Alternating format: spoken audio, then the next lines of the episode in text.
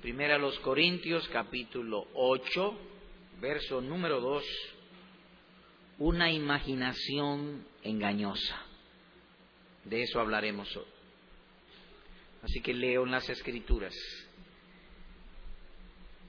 Y si alguno se imagina que sabe algo, aún no sabe nada como debe saberlo. Al leer el versículo inmediatamente notamos que empieza con una conjunción y, de modo que lo que hemos leído es una continuación de lo anterior, porque dice y, ¿y qué dice lo anterior? En cuanto a los sacrificados los ídolos, sabemos que todos tenemos conocimiento, sabemos todo que eso es incorrecto. Pero aún así, el conocimiento envanece, pero el amor edifica. Y si alguno entra en nuestro texto, se imagina o piensa o le parece que sabe algo, aún no sabe cómo debe saberlo. Así que hay asuntos que realmente uno sabe y hay otros que uno se lo imagina que sabe, pero que no sabe. Si alguno se imagina o no lo sabe como debiera saberlo. Eso también significa, a la luz de estos versículos, que a veces uno comienza un conocimiento correcto y nuestra imaginación luego lo echa a perder. En cuanto a los sacrificados los ídolos, sabemos que todos tenemos conocimiento, pero luego agrega, y si alguno se imagina, la imaginación lo echa a perder. Y sobre todo en asuntos eh, del Evangelio, de lo cual estamos tratando.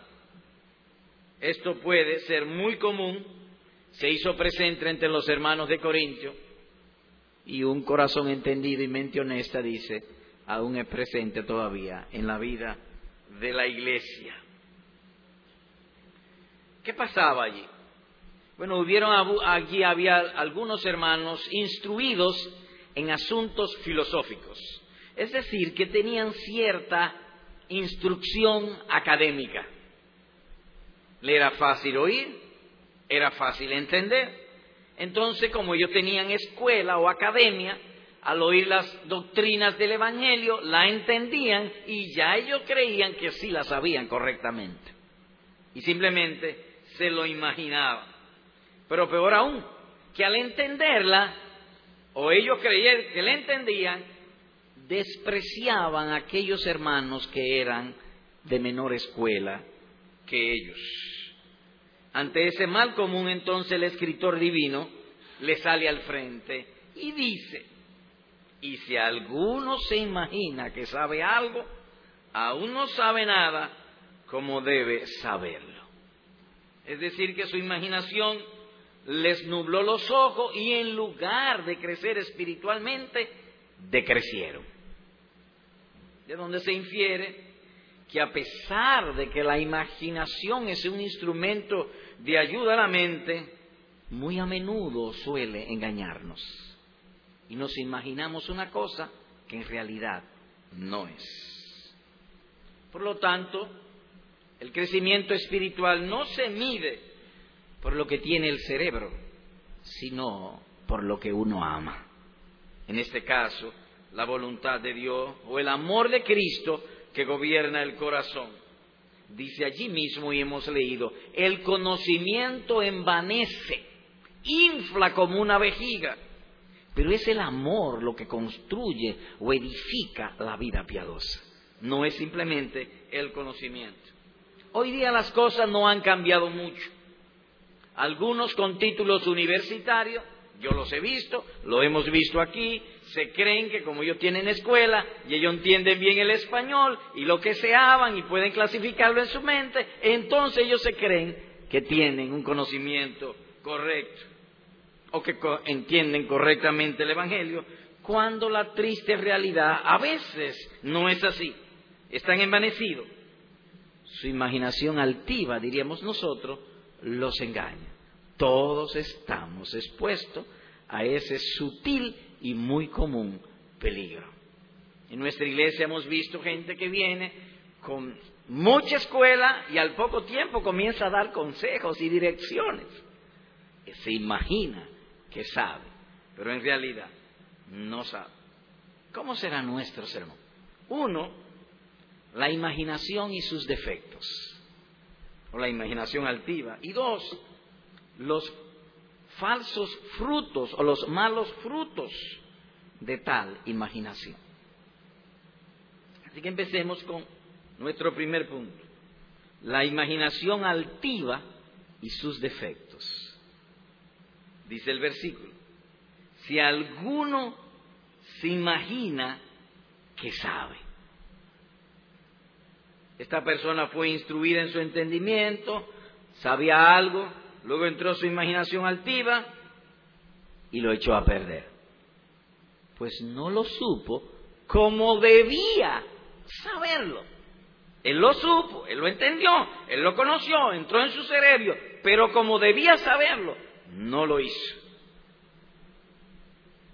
Del pasaje nosotros podemos tratar de sacar qué es la imaginación.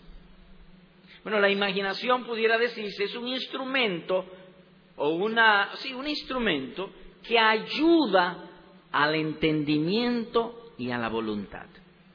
O dicho de otro modo, es un instrumento de ayuda. Eso es la imaginación, ayuda. ¿A quiénes ayuda? Al entendimiento y a la voluntad. A veces estamos oyendo una noticia por radio, nunca hemos visto el, el, locutor, pero por el tono de voz y por la manera que habla, no nos detenemos, seguimos oyéndolo sin preguntarnos cómo es, porque la imaginación viene rápidamente y nos se inventa una figura del locutor y seguimos oyendo tranquilamente. Hace un tiempo estuve en un lugar alguien que nunca me había visto, yo soy, como ustedes pueden ver como yo soy, delgado, bajito, pequeño, y él me creyó, cuando él me vio, la persona me vio, dijo, ¿y usted Jarocho? Ay, ¿por qué tú me preguntas eso? Yo lo hacía usted un hombre grande, fornido, moreno, pelo corto. Lo engañó la imaginación. Se lo imaginó, pero yo no soy así. Pero el punto es que la imaginación ayuda el entendimiento. No siempre acierta, pero ayuda. Hay veces que ayuda correctamente, pero no siempre acierta. Pero ayuda no solamente al entendimiento, ayuda también a la voluntad. Cuando oímos acerca del paraíso, cuando oímos del regreso de Cristo, nuestro corazón, por la imaginación, se imagina paz, tranquilidad, quietud, felicidad, gozo, deleite para siempre. Entonces eso nos compromete más con amar al Señor Jesucristo. De manera que en tal caso la imaginación no solo ayuda el entendimiento, ayuda también la voluntad.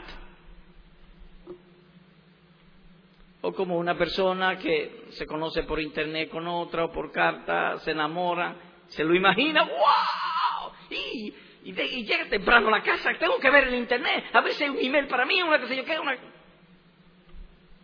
No siempre acierta, pero ayuda. La imaginación ayuda. Ahora mismo hay una, una figura del Señor Jesús con el pelo largo, y con rostro y todo eso. Ustedes lo han visto, que se ven los crucifijos y en muchísimas estampitas. Ese es el Señor Jesús. No, alguien se lo imaginó. Alguien se imaginó al Señor Jesús y como la mayoría de la gente, dicen que de cada 20, personas hay muchísimos que creen cualquier cosa, entonces ellos se creen que ese es el Señor Jesús. Al punto que si tuvieran que romper una figura así no se atreven. La imaginación los controla por una imaginación incorrecta. Es por eso que en nuestra escuela dominical nosotros tratamos que las clases de escuela dominical nunca tengan figuras, por lo menos la del Señor Jesús. Usted puede inventarse la figura de Moisés, de Pablo, eso no es nada, un hombre igual que nosotros, pero no de nuestro Redentor. De modo que La imaginación es un instrumento de ayuda. En aquella iglesia habían algunos que su imaginación altiva los estaba engañando. Oían las doctrinas del Evangelio, wow, qué hermosas las doctrinas del Evangelio, la entendían, se autocomplacían en ello entenderla y que otros todavía no la habían entendido se elevaban por encima de los otros y en lugar de aplicar aquello de ser amoroso con el hermano, lo que hacía era que lo despreciaban o se consideraban superiores a los demás, se envanecían. Y es cierto que si usted toma una vejiga y la infla, es grande, pero es realmente grande. No, no, no, son pequeñitas. Usted las desinfla y son pequeñitas. Las reales es que son pequeñas, pero se engañan. Bien dice el texto, el conocimiento envanece. Es el amor. El amor a Dios y, al prójimo según las Santas Escrituras lo que edifica. Y si alguno se imagina que sabe algo, aún no sabe nada como debe saberlo. Hay personas que conocen las doctrinas, pero no para la gloria de Dios, sino para impresionar a los otros no para ser mejor persona, no para ayudar al otro, no para ser caritativo, para amoroso, sino para que lo consideren superior. Se jactaban. Nótense primera mismo a los Corintios capítulo 3, un poco más, atrás, primera a los Corintios 3, versículo número 18. Leo. Nadie se engañe a sí mismo.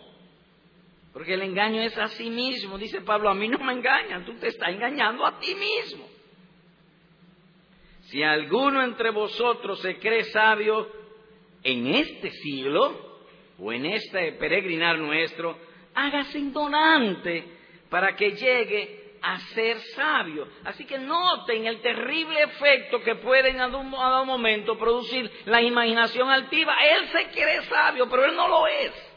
Él se lo cree o de otro modo que estaba satisfecho con lo que sabía y le daba esa complacencia, ese agrado a sí mismo, se imaginaba hacerlo.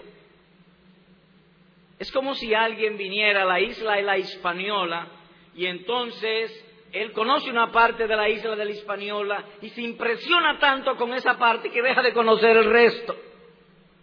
La imaginación lo engaña, pero además lo detiene y le impide seguir conociendo. Ellos conocen ciertas doctrinas y le impide conocerla como debe ser conocido. La imaginación altiva le privaría de conocer el resto y su conocimiento sería superficial. El juicio veraz de nuestra espiritualidad no reside o no lo tiene la imaginación, sino una buena conducta. Como leí en esta mañana el pastor Newton en Santiago 3, capítulo número 13. Nótense, vayamos allá. Santiago 3, 3. ¿Quién es sabio y entendido entre ustedes?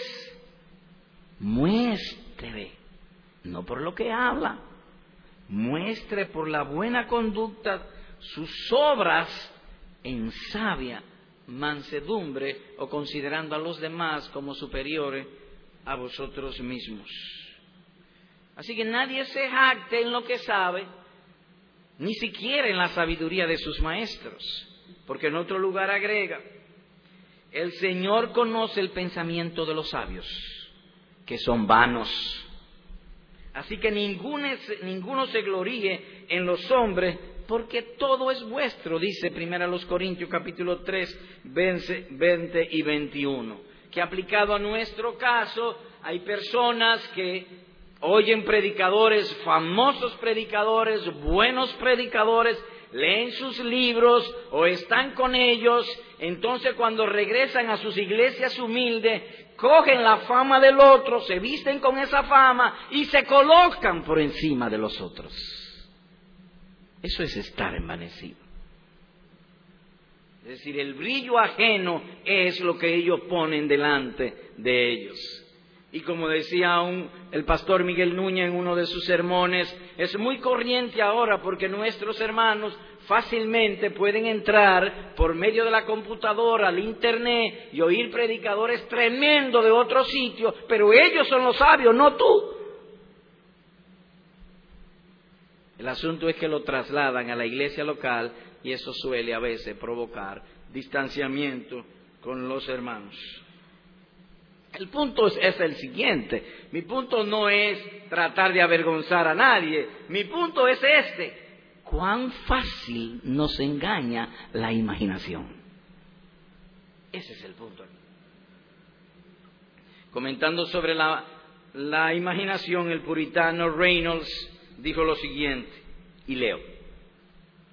El oficio de la imaginación sobre la voluntad es avivar fascinar y enfocar su deseo hacia un objeto conveniente. Repito, el oficio de la imaginación sobre la voluntad de la persona es avivar, fascinar y enfocar el deseo hacia un objeto conveniente. En la iglesia de los Corintios ellos, la imaginación, el objeto conveniente eran ellos mismos y no Jesucristo. Entonces se complacían en ellos mismos, aprendían las doctrinas de manera especulativa, vestían su propia persona con tal brillo y la imaginación los hacía errar. Aunque es verdad, hay ocasiones en la imaginación puede hacer un buen trabajo es decir, muchas oportunidades de la vida diaria, no nos detenemos o no encontramos obstáculo al conocer o oír de algo o beber de algo, porque la imaginación nos ayuda, nos permite tomar una buena decisión por su oficio y seguimos hacia adelante. Hace un buen trabajo, tomamos una decisión correcta, pero hay otras ocasiones que no es tanto así, que es muy diferente. La imaginación siempre debe estar en nosotros por debajo de la razón. Oigan esto, un caso positivo. Y oía Jacob las palabras de los hijos de Labán que decían, Jacob ha tomado todo lo que era de nuestro padre y de lo que era de nuestro padre ha adquirido toda esta riqueza. Miraba también Jacob el semblante de Labán y veía que no era para con él como había sido antes. Génesis capítulo 31, versículos 1 y 2. ¿Qué hizo Jacob? Que no fue rápido en tomar una decisión. Dice el texto, oía, miraba y veía. Es decir, él, no, él oyó, pero no dejó que la imaginación le construyera el resto.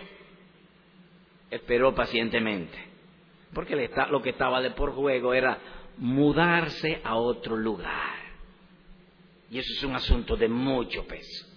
Y eso aplica muy bien al caso de nosotros los dominicanos. Nos imaginamos irnos para Nueva York, allá, no todos, pero muchos Allá los dólares, desde que tú llegues al aeropuerto, están en el suelo. Tú no le haces caso a los dólares, tú esperas los billetes de 20 y te hace rico rápidamente. La imaginación pecaminosa, carnal, se mete y construye y regresan millonarios. Pero es así. No, cuando llegan allá tienen que lavar inodoros, platos. La cosa no era como... La imaginación muy a menudo no se engaña y no para bien. Hay otros casos extremos.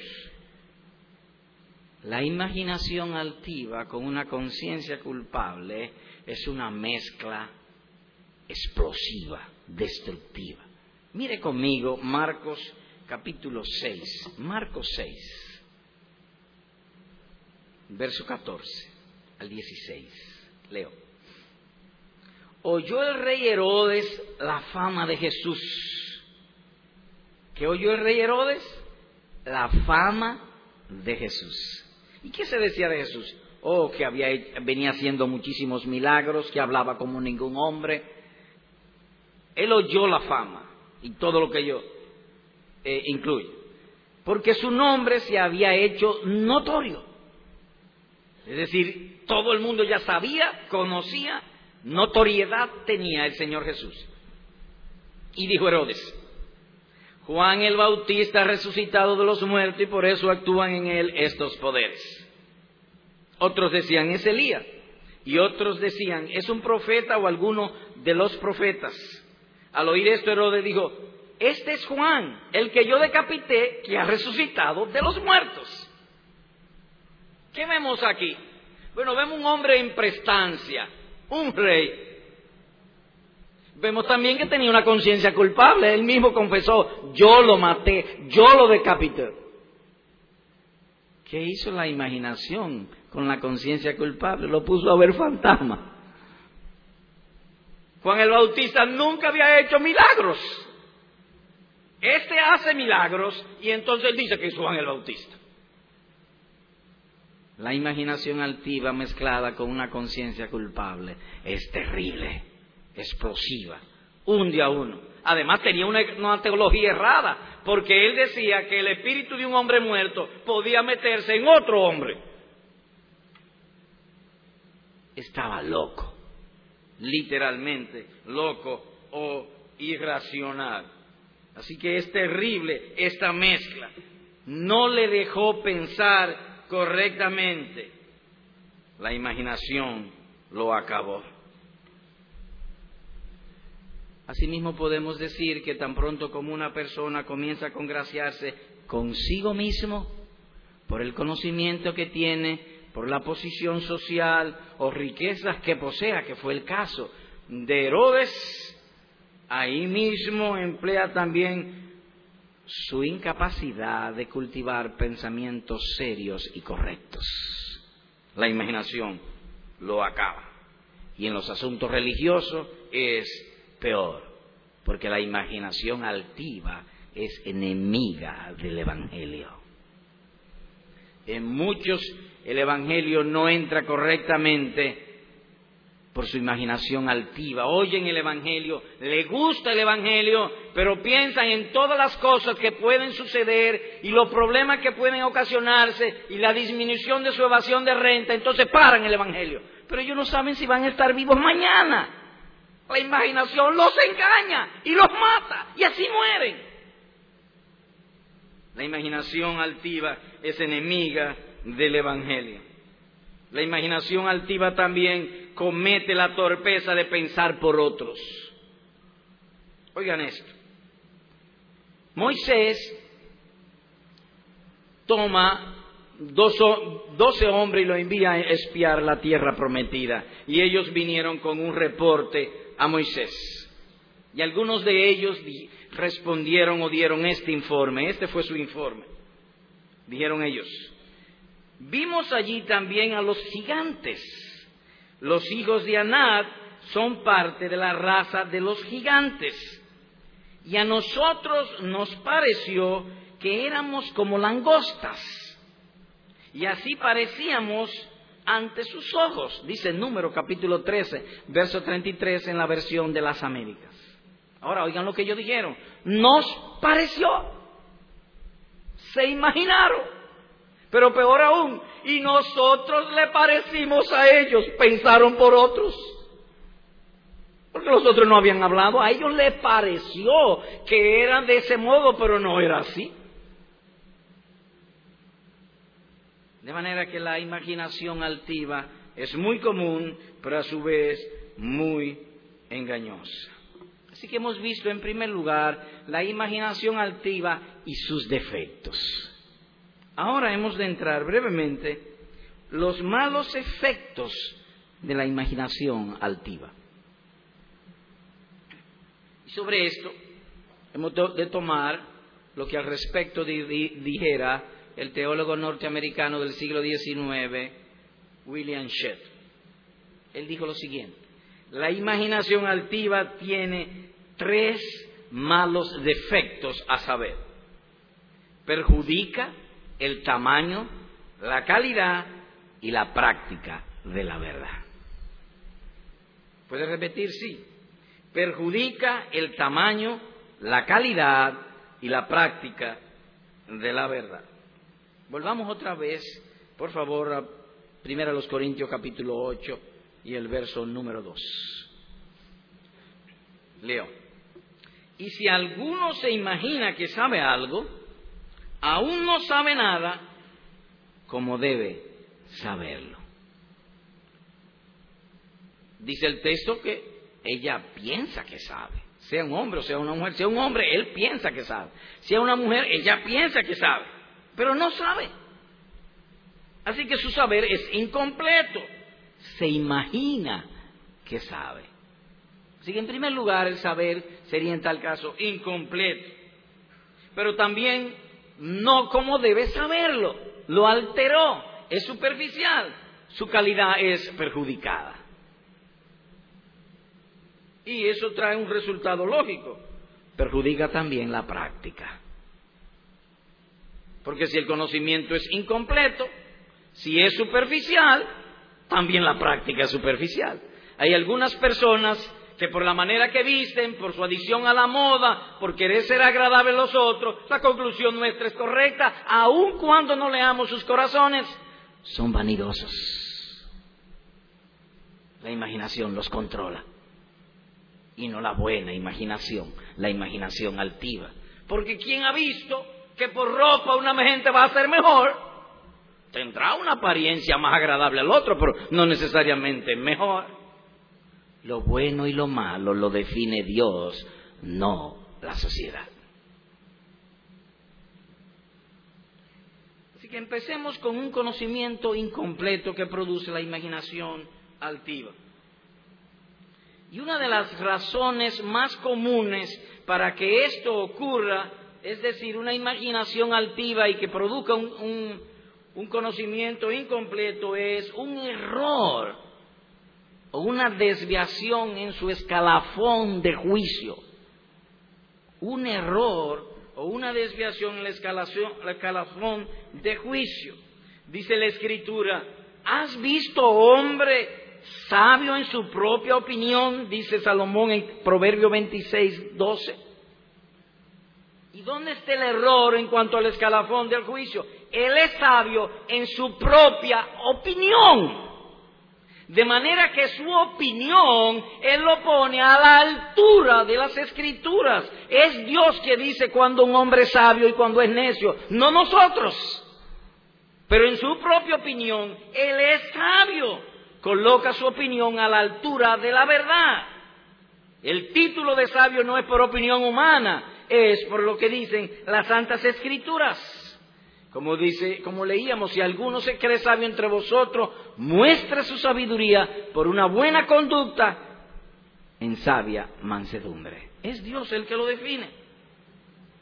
Así que hay personas que leen ciertas verdades bíblicas, se las aprenden de memoria y sacan la errónea conclusión de que conocen toda la doctrina respecto de eso. Hay muchísimas doctrinas en el Evangelio, doctrinas de adoración, doctrinas de alabanza, doctrinas de la adopción y así. Ellos conocen algo, pero como están tan llenos de sí mismos, la imaginación altiva los engaña y les para de conocer, no siguen conociendo. Y su conocimiento entonces es incompleto y lo lleva fácilmente al error. Como leíamos hace un rato, que dijeron los espías, vimos allí también a los gigantes, los hijos de Anat, son parte de la raza de los gigantes, y a nosotros nos pareció, nos imaginamos, que éramos como langostas.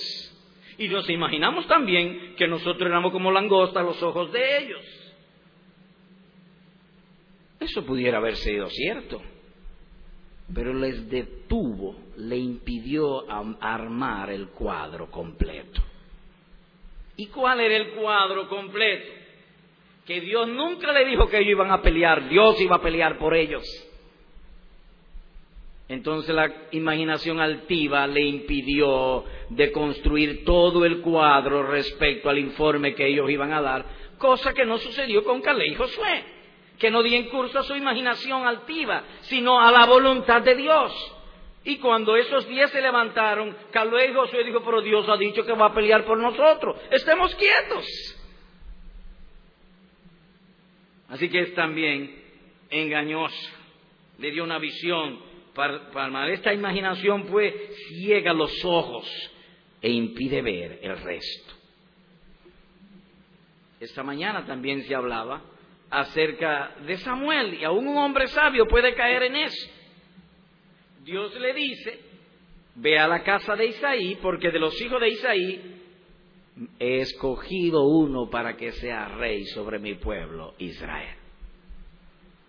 Entonces él llega donde Isaí y le dice, Isaí, mira, quiero conocer todos tus hijos, ponlo delante de mí, que yo los voy a ver. Y cuando él vio uno de ellos, buen mozo, alto, formido, oye, este hombre es tremendo para ser rey, tiene presencia de rey. Él se imaginó que Dios lo que le agrada es la apariencia física. Y cayó en error y Dios tuvo que salir a corregirlo. Y le dijo, Samuel, yo no veo lo que tú ves. Yo soy Dios, yo peso los corazones. Ahora, ¿por qué se detuvo Samuel de seguir viendo a los demás hijos? La imaginación se creyó sabio en eso y la imaginación lo engañó. Eso puede pasar en cualquiera de nosotros. No le oculto que a veces he cometido el mismo error y me estoy estudiando un sermón, veo una cosa nueva, ¡wow! Este sermón hay que darlo a la iglesia. Y me creo que un solo sermón puede cambiar la vida de la iglesia, lo cual es un enorme horror, porque la escritura dice claramente con toda paciencia y doctrina, para cambiar la vida de los hermanos es por la obra del Espíritu Santo y es un proceso largo. Eso no se hace con un sermón. Pero la imaginación a veces me lo dice. Y lo triste es que a veces se lo creo. La escritura dice que prediques la palabra a tiempo y fuera de tiempo, redarguye, reprende, exhorta con toda paciencia y doctrina. Así que no es un acto aislado, es un proceso. No tiene la tendencia de ser adicto a nuestro propio sentir, a nuestra propia opinión. Oiga lo que dije, adictos. Pero adictos no son esa gente que no pueden vivir sin droga. Eso mismo he querido decir. Somos adictos a nuestra propia opinión y a nuestro propio sentir. Y sobre esto dice Salomón. En su propia opinión, el perezoso es más sabio que siete que sepan aconsejar. Proverbio capítulo 26, versículo número 16. Lo triste de esto y ahora quisiera llorar. Y vuelvo y pido disculpa que no tengo tanta sensibilidad en mi corazón para llorarlo. Que algunas personas asisten de vez en cuando a la iglesia, leen su Biblia de vez en cuando y la imaginación le dicen, tú eres un verdadero cristiano. La imaginación siempre se lo va a decir. Lo triste es que lo cree. Se imaginan una cosa que no es. En este tiempo hay mucho lo que se llama un conocimiento virtual. ¿Saben lo que es un conocimiento virtual? Supongamos que yo quiera comprar algo en una ferretería de Santo Domingo, estoy en Santiago. Entonces, por medio del Internet, en mi computadora, yo entro, voy a esa ferretería y compro algo. Bueno, recientemente compré un libro en una, en una librería de la capital. Yo entré a la ferretería Estuve a la librería, estuve yo allá, no, virtual. Ahora hay mucho conocimiento virtual, imaginario, pero no es real. No estuvimos allí. Así que dice aquí, se imagina que sabe. Y en cosas del diario vivir que va a pasar, bueno, pasa. Pero en asuntos bíblicos puede ser mortal. Dios nos ayude. La altivez de su imaginación los engaña. Se imagina que sabe. Pero también, aparte de incompleto, es superficial. El conocimiento espiritual tiene dos dimensiones, vertical y horizontal. Viene del cielo y uno lo da horizontal hacia el prójimo. Ese es el conocimiento verdadero. Dios habla, uno hace para su gloria y el efecto se ve con mi hermano o con mi prójimo. Ese es el conocimiento verdadero. Pero hay algunos en esto de la imaginación altiva que se creen que saben ciertas cosas, se le inventan de sí mismos, la pasan a los otros y obviamente es un conocimiento superficial.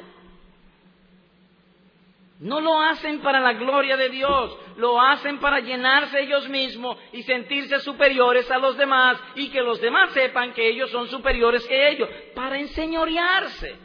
Eso es muy corriente en este tiempo. Porque dice el texto, no sabe nada como debe saberlo, se queda en la superficie.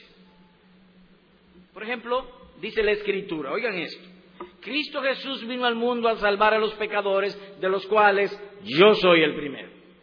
No le oculto que ese es posiblemente uno de los textos favoritos mío, me gusta muchísimo, por cuanto dice, de los pecadores yo soy el primero. Pero cada vez que uno lee ese texto, yo mismo me pregunto, ¿y Pablo? ¿Cómo es que Pablo decía eso? Porque yo no lo veo tan claro que yo soy el primero de los pecadores. Hoy, que él lo dijo 40 años después de convertido.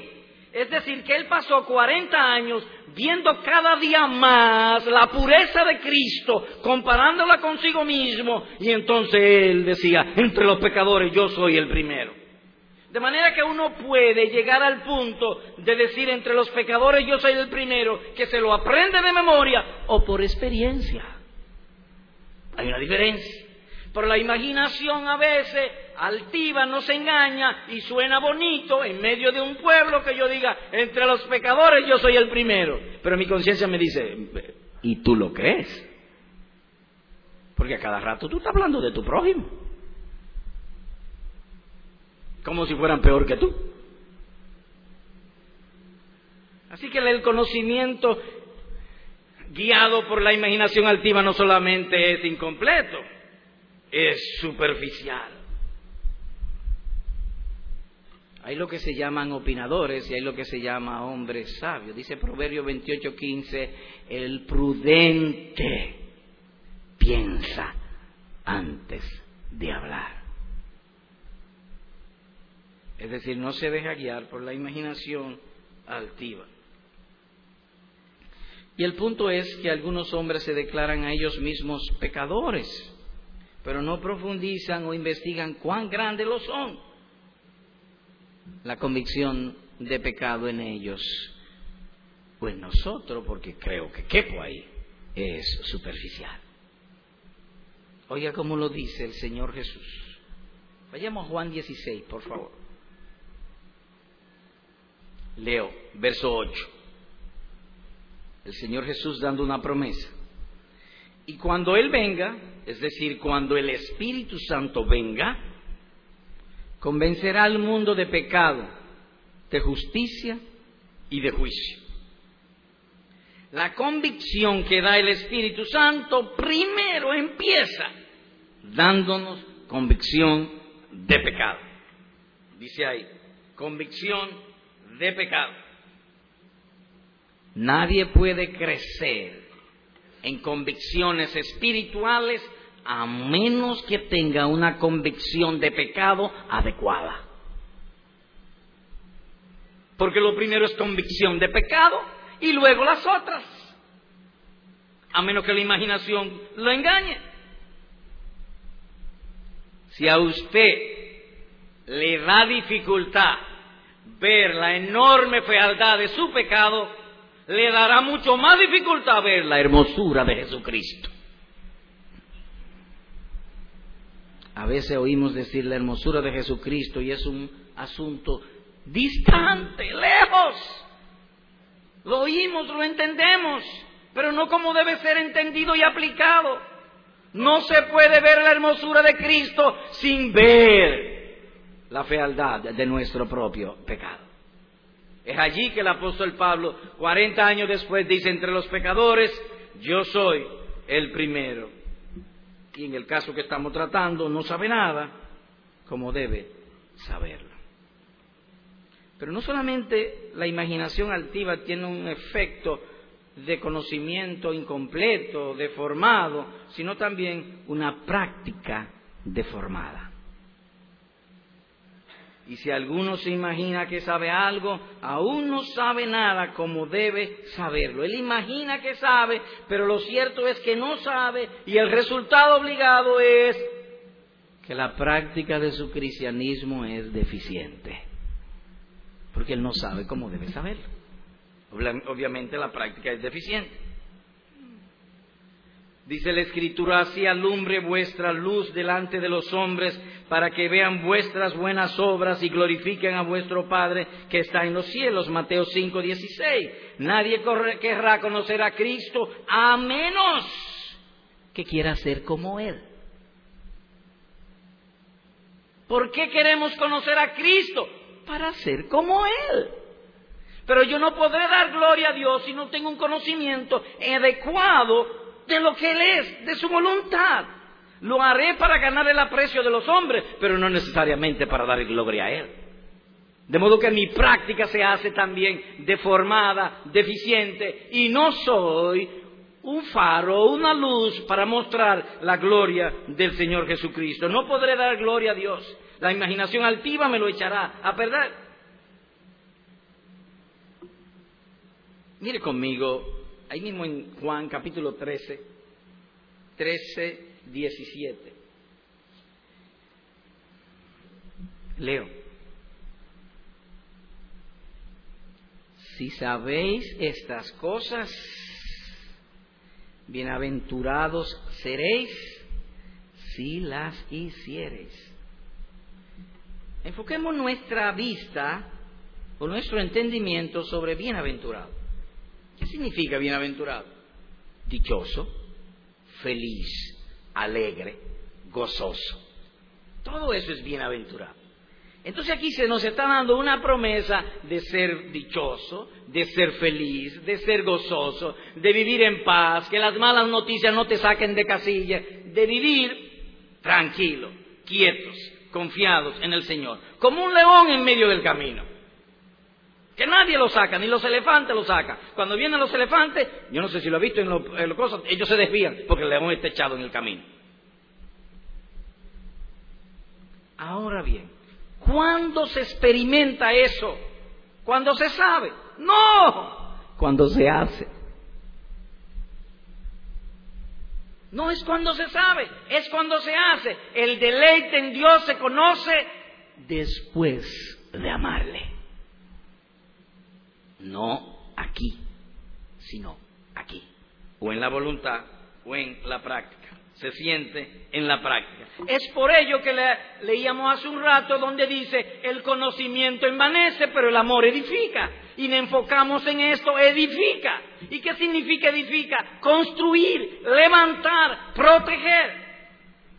En otras palabras, que amando a Dios y su palabra se construye, se edifica un corazón donde reine la justicia, la paz, el gozo, la alegría, el deleite. Y que uno luego pueda decir, para mí el vivir es Cristo y el morir es ganancia. A menos que la imaginación nos engañe. Ayer en el funeral de la hermana Nereida se decía que en una oportunidad, pasando por un gran sufrimiento, tengo deseo de salir de este mundo, de dejar de sufrir. Pero ¿es eso lo que dice la escritura? No. Lo que la escritura dice, tengo deseo de salir y estar con Cristo. No es simplemente dejar los sufrimientos, porque es una gloria sufrir por Cristo, no es simplemente dejar de sufrir, es estar con Cristo es el amor a su palabra, el amor a mis hermanos, haciendo su voluntad que repito, que se edifica un corazón, un alma en paz, en gozo, en alegría, en deleite, esperando su regreso glorioso. Saber pues las hermosas doctrinas del Evangelio que solo produzcan autocomplacencia o el elogio del prójimo se quedan cortas de edificar o de los verdaderos deleites que da Dios. Así que hemos aprendido de estas cosas y que hay aquello de aprender las verdades bíblicas que pudieran apartarnos por una imaginación altiva de una tierra conciencia y un corazón manso. Conocer solamente la doctrina o imaginarse que uno conoce sería sin provecho, sería vano. ¿Has visto hombre sabio en su propia opinión? Más esperanza hay del necio que de él, leíamos en Proverbio 26, 2. Y sabio en el Nuevo Testamento, en, en Proverbio significa creyente. ¿Ha visto un hombre justo, verdadero creyente en su propia opinión? Más esperanza hay de un impío que de él. Sería la vida. Así que muchos son sabios en su propia opinión, pero no en su voluntad. Su voluntad es otra cosa. Y yo entiendo que Dios nos ha traído a estudiar este tema porque los tiempos son difíciles. Y este es un mal muy, muy sutil. Comentando sobre esto, alguien ha dicho, el conocimiento de la voluntad de Dios en la práctica es lo que se llama el don de actuar con prudencia o vivir como verdaderos cristianos. Cuando uno lee esta carta a los Corintios, notará que hubo un desorden en no pocas áreas. Y la razón fue esta. Y si alguno se imagina que sabe algo, aún no sabe nada como debe saberlo. Agregamos, cuando la imaginación altiva se cuela dentro de una congregación, la piedad degenera en incredulidad, el amor en egoísmo, la justicia en severidad y la libertad cristiana en mundanalidad o libertinaje. Así que, ¿qué hemos visto hoy? ¿Qué estudiamos? Bueno, hoy se enseñó sobre la imaginación engañosa y se estudió en dos partes. La imaginación altiva y sus defectos, luego sus malos frutos. Que cuando la imaginación altiva está controlando a una persona, le impide llegar a, conocer la cosa como debe conocerla. Su conocimiento se hace incompleto en cuanto a su extensión, en cuanto a su calidad superficial y su práctica deformada. Produce un conocer incompleto. Dos aplicaciones. Primero, hermano, la imaginación altiva es uno de los pecados más antiguos y más difíciles de detectar. Este pecado se metió allá en Génesis. En el paraíso se metió este pecado. El diablo le dijo a la mujer, no moriréis y seréis como Dios. Elévate a ti mismo. Mira este pensamiento que yo te doy. Seréis como Dios. Te va a poner a la altura que Él lo elevó. Y después de ahí todo lo que ella vio fue color de rosa. Pero miren los efectos a donde hemos llegado. Destrucción total. Es pues maligno, infernal y diabólico ese sentimiento que a menudo nos asalta, ese sentimiento de autocomplacencia. Eso viene desde allá. La vanidad y el sentido de superioridad que nos arropa, eso es del mundo, no es de Dios. Hermanos amados, vivimos en un mundo donde la publicidad de continuo nos está tentando a que nos creamos superiores a los demás. Lo excelente, lo de marca, lo de bueno, eso es lo que tú mereces. Elévate por encima de los otros. Pero es una imaginación altiva. Eso es mundano. Lo triste de eso que no solamente contra Dios, sino nos pone también en contra de uno con otro. Además nos promete un bien que nunca llega, pues siempre estamos vacíos. Siempre estamos vacíos, es pura vanidad. Hermano amado, ¿en qué aprovecha que tú seas superior a tu prójimo. Dime tú, ¿en qué aprovecha eso?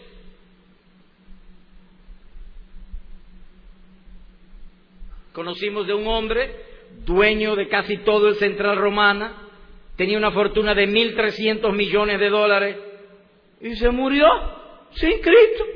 Es que aprovechó todo eso y era superior a todos nosotros juntos. Eso no aprovecha de nada. Ser superior en eso no aprovecha de nada. En absoluto.